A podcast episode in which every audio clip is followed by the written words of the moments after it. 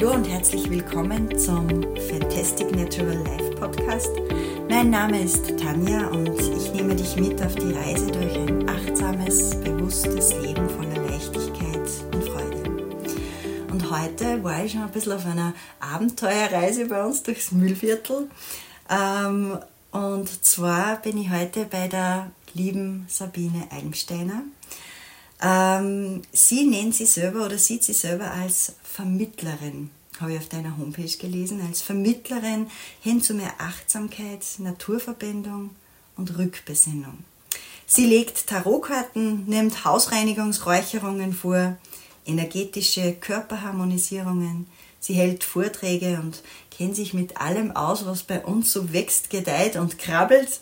Sie ist Buchautorin und, und, und. Und heute wird sie uns ein bisschen in die Magie der Rauhnächte mitnehmen und uns in diese ja schon ein bisschen magische Welt entführen. Sie lebt inmitten der Natur da auf einem wunderschönen Fleckerl, wo ich selber als Müllviertlerin eigentlich äh, noch nie gewesen bin. Und darum freut es mich halt ganz besonders, dass ich da bei dir sein darf, liebe Sabine. Und du schreibst, äh, du hast den Grundstein für deine Naturbegeisterung, haben vielleicht schon ein bisschen so die vielseitig interessierten Eltern und vor allem die kräuterkundige Oma gelegt. Denn wahrscheinlich als diplomierte Gesundheits- und Krankenschwester war dieser Weg so nahe der Natur wahrscheinlich nicht immer vorprogrammiert für dich, oder? Äh, eigentlich kann ich mich nur daran erinnern, dass ich naturbegeistert war. Also schon eigentlich mit sechs Jahren äh, bin ich schon mit Naturbüchern irgendwo im Wald gesessen und habe Tiere bestimmt. Okay. Und ähm, meine Oma mit der was ich immer noch wunderbar plaudern kann, wenn es um so Natur- oder Kräuterthemen geht, äh, hat mir dann einfach schon oft mitgenommen beim Kräuterpflücken, Pilze sammeln. Und wenn man das einfach schon von klein auf mitbekommt, ist da einfach der Blick und auch die Begeisterung schon ganz eine andere, als wenn man natürlich im städtischen Bereich aufwachsen wird. Und mhm. so hat es bei mir schon ganz natürlich immer begonnen und gehört seit meinen ersten Erinnerungen einfach zu mir. Mhm. Sehr schön. Das wäre ja sogar ein eigenes Podcast-Thema mal. Jetzt, wie du gesagt hast, wenn man das als Kind schon so mitbekommt, das finde ich ja auch ein ganz wichtiges Thema, eben, dass man die Kinder schon für diese Begeisterung mhm ähm, da äh, mitnehmen kann und dass die diese, diese Naturverbundenheit schon gut spüren können. Gell? Also wäre mal spannend. ja, du, du wohnst ja da sehr abgeschieden. Also ich bin eben die letzten Meter, jetzt die letzten 700 Meter, glaube ich, wo die Straße vorne aufhört, bin ich ja zu Fuß äh, da nach hinten gegangen. Was bewegt jemanden dazu, dass man sich so ein Haus sucht? Du hast, glaube ich, vorhin haben wir schon ein bisschen geplaudert. Du hast gesagt, seit zehn Jahren äh, lebst du da. Äh, was bewegt jemanden dazu, dass man sich da so ein Haus kauft und dann da wirklich seinen Lebensmittelpunkt ausrichtet? Das war einfach ein wunderbarer Zufall. Also vor zehn Jahren, da war mein Sohn gerade ein Jahr alt, ähm, habe ich mit meinem damaligen Freund und dem Vater von meinem Sohn haben wir eine kleine Wohnung gehabt in der Nähe von Guttau. Und äh, es hat dann mit dem Vermieter war es nicht mehr wirklich stimmig und wir haben das Gefühl gehabt, wir ziehen weg. Es hat die Heizung ist immer wieder ausgefallen und es ist sehr viel umgebaut worden und wir haben uns was Eigenes gewünscht und haben eigentlich nicht wirkliche Pläne gehabt und haben uns zuerst nur ein Haus in Langvierling angeschaut und mhm. äh, eine Bekannte von mir äh, hat uns dann einen Tipp gegeben und ich habe zu ihr gesagt, naja, es ist nett, aber es fehlt mir der Flair. Es muss was Besonderes sein. Und dann ein paar Wochen später sagt man, schaut mal bitte im Internet, ich glaube, da ist etwas, das was euch gefallen kann. Und dann haben wir uns das Haus angeschaut und es war eigentlich ein Bieterverfahren über Remax und wir haben geglaubt, das werden wir uns niemals leisten können und da wird es ganz viele Mitbieter geben. Und wie ich das erste Mal in das Haus reinkommen bin, haben wir gedacht, da bin ich wirklich, wirklich zu Hause. Ich habe noch nie an einem Ort so zu Hause gefühlt wie hier. Mhm. Und einfach rundherum die Natur und die ganzen Steinformationen und äh, die Ursprünglichkeit und auch die Geschichte vom Haus, weil die geht ja weit ins 14. Jahrhundert zurück, äh, hat einfach dieser ganze Grund einmal zu Brandeck gekehrt und es war dann wirklich ein kleines Wunder, weil wir haben keine Mitbieter gehabt und wir haben dann den Zuschlag gekriegt für das Haus. Natürlich, viele sagen, fürchtet euch da nicht so weit weg von, von, von überall und äh, eben ähm, unasphaltierte, lange, lange Zufahrt, aber es hat natürlich alles seine Vor- und Nachteile. Aber dieses in der Natur so eingebettet sein, auf so einem geschichtsträchtigen, wunderbaren Ort, das würde ich momentan nicht missen wollen. Mhm. Und ich glaube, das ist auch ein ganz wesentlicher Faktor, der sich durch dein ganzes Leben zieht, so dieses, dieses Spüren. Gell? Auch da, dass du sagst, du hast dich noch nie wo so nach, zu Hause gefühlt ist wie da. Ähm, das ist ja auch ein ganz ein, ein wichtiger Aspekt, wenn man sagt, ja, da, da spüre ich einfach, da fühle ich mich angekommen und zu Hause. Und das ist ja ganz was Wunderschönes. Und das ist ja wirklich, ihr seid da mitten im Wald, kann man eigentlich auch fast sagen, ganz viel Natur und ja, wirklich ein, ein, ein schönes Fleckchen Erde, das ihr da ähm, euer eigen nennen dürft. Wunderschön. Ja, jetzt brechen ja die letzten Wochen und Tage des Jahres an und ähm, die Rauhnächte stehen, ich glaube, so am, ab 20. Dezember wieder bevor. Kannst du uns da vielleicht jetzt dazu ein bisschen was erzählen? Ähm, wie erlebst du als sehr feinfühliger Mensch, was ich dir jetzt da kennenlernen habe dürfen, diese Rauhnächte? Welche Rituale machst du vielleicht? Und ähm, kannst du uns ein paar Sachen empfehlen, die man als Laie so ganz, ähm, wenn man noch gar keine Erfahrung damit hat, was man vielleicht ein bisschen durchführen könnte, dass man da einen Start einmal hat in diese, in diese sagenumwobenen Nächte und diese energiereichen? Genau, also man muss einmal dazu sagen, dass das Thema mit den Rauhnächten oft auch sehr viel mit, also dass dieses Thema mit den Rauhnächten oft dafür Verwirrung sorgt. Weil äh, eben wann beginnen sie wirklich, äh, ist das schon eigentlich ein Thema. Äh, manche sehen die erste Rauhnacht von 20. auf 21. Das heißt die Thomasnacht, das ist der kürzeste Tag, die längste Nacht, die Wintersonnenwende. Mhm. Und äh, im katholischen Kontext wird jetzt eher der 24., der 25. als die erste Rauhnacht bezeichnet, weil da die Zwölften beginnen und die letzte Rauhnacht von 5. auf 6. Jänner ist. Dann wären es wirklich genau zwölf Tage, zwölf Nächte. Äh, Teilweise äh, beginnen aber wirklich schon mit dem 21. Und wenn man es ganz genau nimmt, würden es eigentlich erst am 25. beginnen um 0 Uhr. Da beginnt eigentlich erst die Rauhnacht äh, und dauert dann einen Tag lang, äh, bis eben dann von 5. Äh, also am 5. Jänner wieder dann um 0 Uhr die Rauhnächte eigentlich beendet sind. Aber ich würde mir da gar nicht zu so viel mit ähm, äh, genauen Datum jetzt herumkämpfen, äh, sondern das Ganze eher als eine Zeitqualität sehen. Und du hast schon gesagt, ja, ich spüre da immer gerne rein und schaue, wie sie sie anspürt. Äh, es ist natürlich auch die Mondphase, finde ich oft sehr wichtig, wie die genau steht. Also wir haben ja zum Beispiel dieses Jahr, haben wir ja gerade den, den Neumond jetzt gerade hinter uns und ich habe jetzt schon ein bisschen das Gefühl, dass dieses Zurückkommen und die Aufbruchstimmung schon jetzt ein bisschen beginnt, also normalerweise erst eigentlich äh, beim 24., wo man dann sagt, dass die Tage wirklich wieder langsam und spürbar ein bisschen länger werden. Mhm. Also für mich ist das Ganze eher eine Zeitqualität, in die was man eintaucht, als dass man ganz genau sagt, okay, genau hier beginnen die Rauhnächte und genau da enden die Rauhnächte. Es gibt ja zum Beispiel auch das Sprüchlein, Rauhnacht gibt es vier, zwei Forst und zwei Dir. Mhm. Das sind gemeint, äh, also zwei, wo eher Fasttage sind. Das ist der 20. auf 21., also die Thomasnacht, von 24. auf 25. die Christnacht und von 31. auf 1. Silvester, das wäre dann schon wieder eine, also kein Fasttag mehr und von 5. auf 6. auf Heiligen Drei König ist auch kein Fasttag mhm. mehr. Und äh, manche sehen diese vier Tage als die besonderen Rauhnächte, wo man sich vielleicht nur intensiver mit diesem Thema befassen kann. Äh, ich selber ähm, lasse das immer ein bisschen zuberkommen, wenn man so im Viertlerischen sagt, ähm, wie sich das Ganze anspürt. Äh, eins meiner Rituale ist schon, dass ich gerne in dieser Zeitqualität einmal das Haus räuchere. Mhm. Sehr gerne natürlich am 24., wenn es sich zeitlich irgendwie gut ausgeht. Ähm, ich habe da bei diesem Haus so ein kleines ähm, Metallschaufel mit einem Holzgriff mit übernommen und vielleicht ist das auch schon früher zum Räuchern verwendet worden, keine Ahnung.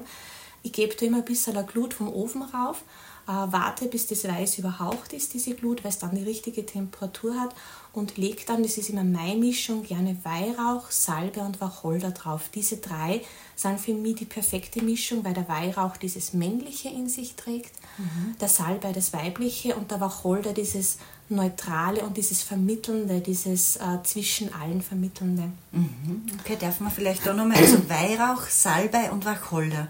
Und das trocknest du dir selber, sammelst du dir das selber zusammen in, in, über den Sommer oder... Genau, also beim Weihrauch natürlich haben wir da nirgendwo die Möglichkeiten. Da ist am besten natürlich einen nachhaltigen Weihrauch, am besten aus dem Oman, äh, der was weiße Körner und, und un, äh, größere ungeformte Körner hat, das ist oft ein Qualitätsmerkmal. Aber man sollte schauen, dass er nachhaltig äh, produzierter Weihrauch ist. Man kann auch durch Fichtenharz ersetzen, es ist möglich, nur Fichtenharz brennt leider, wenn man es ein bisschen zu gut mit Räuchern meint, doch sehr in den Bronchien. Äh, das verträgt nicht jeder sehr gut und der Weihrauch hat trotzdem auch einfach mit unserem äh, kulturellen Kontext einfach dieses äh, katholische, was wir auch einfach hier in diesem in, in unserer Region haben, passt es für mich einfach sehr gut. Beim Salbei, da nehme ich den gewöhnlichen Gartensalbei an, nehme sie gerne aus dem Garten von meiner Oma und habe selber natürlich im eigenen Garten immer viele Salbei stehen. Und äh, Wacholder gibt es zum Glück bei uns in der Gemeinde Schönau immer noch einzelne Bäume, die irgendwo stehen und auch von manchen sehr achtsamen Landwirten doch nur gepflegt werden. Und da kann ich glücklicherweise zu dem Baum von meinen Nachbarn gehen, die haben einen ganz großen nur stehen und kann man da immer ein bisschen ein paar Zweige abzwicken. Mhm. Aber das ist für mich eine schöne Mischung. Man kann natürlich auch so Mischungen immer wieder abändern. Es gibt sehr viele reinigende Kräuter und, und reinigende Pflanzen, ob das jetzt Lavendel oder Ysop oder, oder ganz was anderes ist. Mhm. Sehr interessant, ja. Und das trocknest du dann? Oder kann man das, könnte man das theoretisch auch gleich verwenden? Wie, wie schaut so eine Räuchermischung aus? Also nimmt man das getrocknet oder kann man das auch gleich zum Beispiel vom Garten hernehmen? Könnte man das? Man nimmt eigentlich äh, nie die frischen Zutaten, sondern immer getrocknete, weil dann äh, die die Duftgebung, vor allem wenn man jetzt am Stöfchen räuchern wird, das ist natürlich wieder eine ganz andere Geschichte als auf der Kohle. Da nimmt man wirklich nur getrocknete Sachen, äh, weil dann die Duftgebung konstant ist. Wenn man auf der Kohle räuchert, äh, ist auch so, dass zum Beispiel frischer Salbei nicht wirklich optimal wäre und auch nicht lange raucht. Äh, Wacholder könnte man rein theoretisch auch im frischen Zustand räuchern, das wäre möglich. Bei Harzen ist immer wichtig, dass die gut ausgehärtet sind, weil sonst die sehr, sehr unangenehm riechen können. Aber das erledigt die Natur draußen, wenn ich dort Fichtenharz oder Kiefernharz oder Lärchenharz sammle, dann erledigt die Natur das Trocknen, da brauche ich selber äh, mhm. nur das nehmen, was dann einfach schon in, in fertigem Zustand äh, dann auf die Räucherkohle kommt. Mhm. Sehr interessant. Das heißt also, du bevorzugst auch den 24. Dezember, um das Haus auszuräuchern, hast du gerade äh, gesagt. Und die restlichen Tage gibt es da für dich auch Rituale, die du dann durchführst? Keine fixen, sondern es sind dann eher mehr so vom Bauchgefühl her Rituale. Äh, ich schaue natürlich sehr gerne auf meine Träume. Ähm, eine gebräuchliche Geschichte ist ja oft, dass man mit Wünschen arbeitet. Da bin ich in den letzten Jahren eher wieder davon abgekommen. Also ich kenne natürlich das mit Sigilen, Kerzen schnitzen, Wünsche formulieren, verbrennen. Ich bin eher momentan in die Richtung, dass ich viel auf Rückbesinnung, Meditation, ich stelle mir gerne mal eine Kerze äh, vor mich, äh, gehe in mein eigenes Gefühlsleben rein. Und bei mir ist viel mehr nicht dieses, was will ich, sondern äh, wo ist mein Seelenweg, wo kann ich aus meinem Herzen aussprechen, wo zieht es mich hin, wo kann ich mich auch führen lassen und auch vertrauen, dass da wirklich höhere, gute Mächte sind, die was mich da wunderbar durchbegleiten. Also eher diese Rückbesinnung und diese, zu dieser Quelle sich zurückbesinnen, das ist für mich viel mehr Thema und auch zu beobachten, wo kriege ich Zeichen, wo werde ich geführt, wo kriege ich so schöne himmlische Botschaften, sage ich jetzt einmal, die was mir wieder in irgendeine Richtung sanft oder manchmal nicht so sanft buxieren wollen weil ich selber der Meinung bin, dass alles, was uns passiert, eigentlich nur zu unserem Wohl dient, wenn wir einfach ein bisschen loslassen und uns in den Fluss reinlassen können. Aber diese Zeit ist für mich eben mehr ruhig werden, still werden und bei sich selbst und dem eigenen Frieden anfangen. Mhm, sehr schön. Und wenn wir jetzt sagen, es möchte da auch jemand das beginnen mit dieser Rückbesinnung, was würdest du dann empfehlen? Machst du das mit Meditation oder gehst du in die Natur raus oder wie schaut das bei dir aus? Oder baust du das in den Alltag ein, wo du sagst, äh, Du äh, siehst ja, also du, du nimmst die Zeichen auch wahr, die sich so anbieten. Wie kann man das jetzt als Außenstehender einfach, wo kann man da so ein bisschen ansetzen, dass man sagt, okay, ich möchte da auch in diesen zwölf Nächten oder in diesen Tagen halt besonders schauen, was kann ich, womit kann ich da beginnen? Ich glaube, das ist einfach eine sehr individuelle Geschichte. Äh, das Erste, was vielleicht jeder beginnen kann, dass man sich nicht die ganzen Rauhnächte mit Terminen zupflastert. Dass man sagt, okay, Verwandtschaftsbesuch, erster, zweiter, dritter, vierter, fünfter, äh, dass man wirklich äh, schaut, dass man entschleunigt alleine von den Terminen her schon. Mhm. Dass man einfach nicht so viel geplant hat und dass man auch mal Zeit für sich selbst geplant hat. Dann ist natürlich nett, wenn man ähm, seinen Zugang findet. Das kann natürlich jetzt Literatur sein. Also ich zum Beispiel persönlich lese sehr gerne in einem Kurs in Wundern. Ich weiß nicht, ob du das kennst. Mhm, das äh, oder Eckhart Tolle ist immer wieder was, was mich sehr erhebt. Oder jeder kennt vielleicht so seine Dinge, wo man abgeholt wird. Und da ist jeder sehr, sehr unterschiedlich. Und Natur ist natürlich immer ganz was Wertvolles, weil man mit ähm, einfach einem wahrnehmenden Blick vor allem einmal alleine in die Natur geht, ohne dass man mit irgendwem redet oder quatscht auch wieder, sondern auch wieder ähm, bei sich ankommt und äh, das einfach spürt oder schaut, was da alles passiert. Und sonst, äh, es gibt einfach sehr, sehr viele Zugänge. Das kann natürlich Musik sein, das kann eine Kerze sein, das kann äh, sein, dass man sie von einem anderen durchbegleiten lässt durch die Rauhnächte, dass man sie offen macht für Impulse, die was von außen kommen. Äh, es gibt ja ganz tolle Rauhnachtsbücher zum Beispiel, die was wirklich Tag für Tag begleiten und da einfach ein bisschen unterstützen. Und man kann mit Düften arbeiten, also die, die, die Möglichkeiten sind ganz viele. Ich glaube, der erste Schritt ist, dass man entschleunigt und Termine reduziert und nicht alles verplant, dass dann die ganze Ferienzeit, die ganze Rauhnachtszeit gleich wieder vorüber ist. Mhm. Das ist ein, ein ganz schöner Gedanke, ja, dass man beginnt einmal ruhiger zu werden und einmal zu horchen und zu schauen, was sich so zeigen möchte, dass man überhaupt wieder mal diese Zeit und diese Muße eigentlich hat, zu beobachten, was mhm. so kommt. Und mir gefällt, also ich spüre da jetzt gerade äh, eine unglaubliche äh, ja, so, so, so eine Harmonie mit dem, dass man diese Rauhnächte in seinem Tempo begeht mhm. und mit ganz intuitiv spürt und einmal schaut, was möchte sich zeigen. Gerade zum Jahreswechsel, wo wir ja dann ins neue Jahr gehen, wo man dann vielleicht auch mit neuen Vorsätzen oder sich ein bisschen Dinge sagt, das möchte ich ähm, nächstes Jahr mehr in mein Leben lassen, dass ich da immer wieder horche und schaue, nicht vielleicht unbedingt jetzt meine, meine Wünsche in den Vordergrund stelle, sondern wirklich das große Ganze im Blick habe was möchte sich da zeigen? Also ganz ein schöner Ansatz. Das hast du jetzt schärfen Punkt gebracht. und das mit dem Räuchern, also äh, das heißt, du räucherst am 24. und dann auch noch? Oder bist du allgemein, hast du viel äh, so Räuchermischungen dann bei dir im Haus, äh, die du regelmäßig entzündest oder das dann weniger? Von meinen Vorgehensweisen, also meistens der 24., manchmal auch schon der 21. oder ganz ein anderer Tag, ich räuchere dann wirklich mit dieser reinigenden Mischung das ganze Haus wirklich gründlich aus. Da darf der Rauch herinnen stehen und dann wird bewusst gelüftet. Und dieser Rauch, der verbindet sie mit allem, was ähm, dichte Energien sind. Das kann einmal schlechte Gedanken sein, ähm, einmal Angst oder äh, eine Wut oder alles, was dichte Energie ich hereingebracht habe, Besucher hereingebracht haben.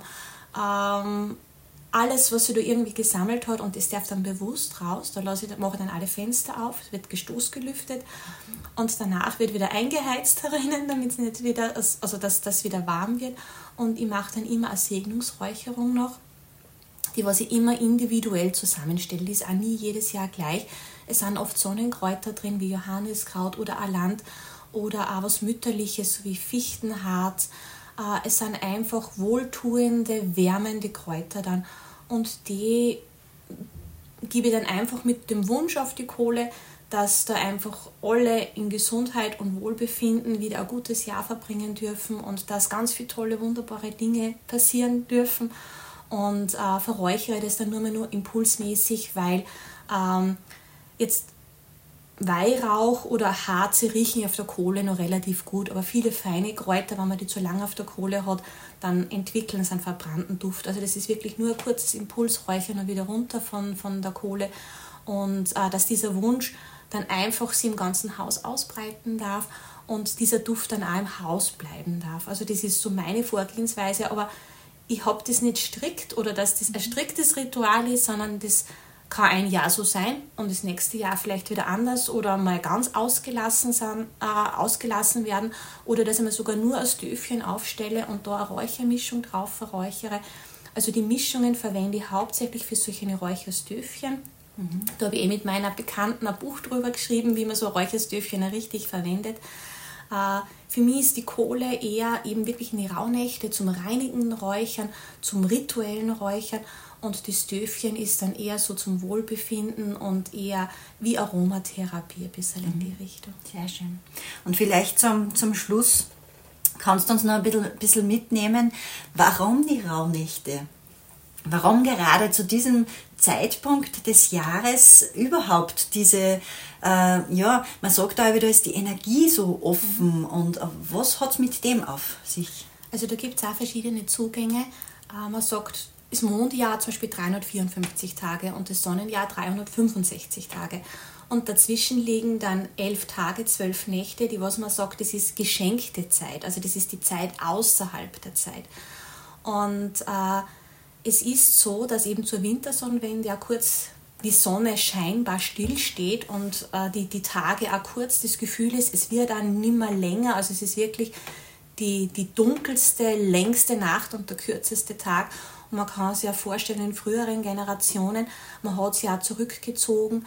Äh, es hat ganz viel Brauchtum rund um die Rauhnächte gegeben. Man hat auch versucht, äh, mit dem eigenen Tun das weitere Schicksal positiv zu beeinflussen. So hat geheißen, die Spinnräder müssen stillstehen. Ähm, die Kinder müssen leise sein, es darf kein Glücksspiel nicht äh, durchgeführt werden. Nach Einbruch der Dunkelheit sollte man mehr raus, weil die wilde Jagd äh, über den Himmel zieht. Da gibt es natürlich auch ganz viele verschiedene Geschichten und ganz viel Brauchtum. Äh, und man hat einfach versucht, mit dem eigenen Handeln eben das alles in eine positive Richtung zu bringen und auch ein bisschen sich vorzubereiten auf das neue Jahr. Und es war immer so ein bisschen eine stille Zeit, eine Zeit des Geschichtenerzählens, des Zusammenkommens, des äh, altes ähm, Wissen wieder mündlich weiterzugeben. Und man kann sich vorstellen, die sind natürlich ohne Strom in ihren Häusern gesessen. Der Wind hat draußen wahrscheinlich um die Häuser ähm, ja, getobt und äh, man hat sie da versucht, das irgendwie so stimmig zu machen, äh, mit verschiedensten Regeln, Brauchtum, was auch immer, äh, damit man gut durch diese so dunkle, so stille und auch vielleicht beängstigende Zeit gut durchkommt. Und äh, man spürt aber von der Energie her, dass auch irgendwie die, die Bereiche zwischen den Welten ein bisschen dünner ist. Das ist, klingt jetzt vielleicht ein bisschen spirituell, aber es gibt immer wieder so, ähm, so Zeitpunkte, Punkte im, im Jahresverlauf, wo diese zwei Welten vielleicht ein bisschen enger beieinander liegen. Aber es ist natürlich einfach diese dunklen Nächte und dieses eher auf sich selbst mehr reduziert zu sein, äh, dass die Zeit auch einfach sehr, sehr besonders macht. Mhm.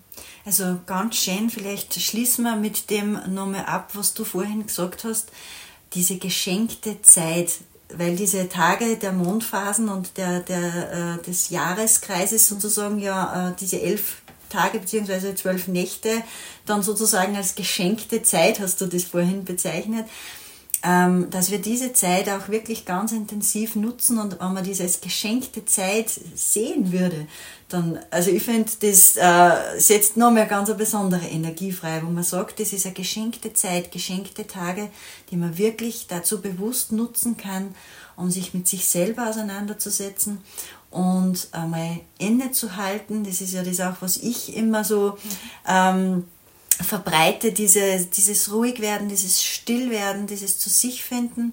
Und natürlich, es wird alles von dir verlinkt äh, in der Beschreibung unten, deine Bücher, die du geschrieben hast, auch deine Homepage, werde ich versuchen, das zu verlinken.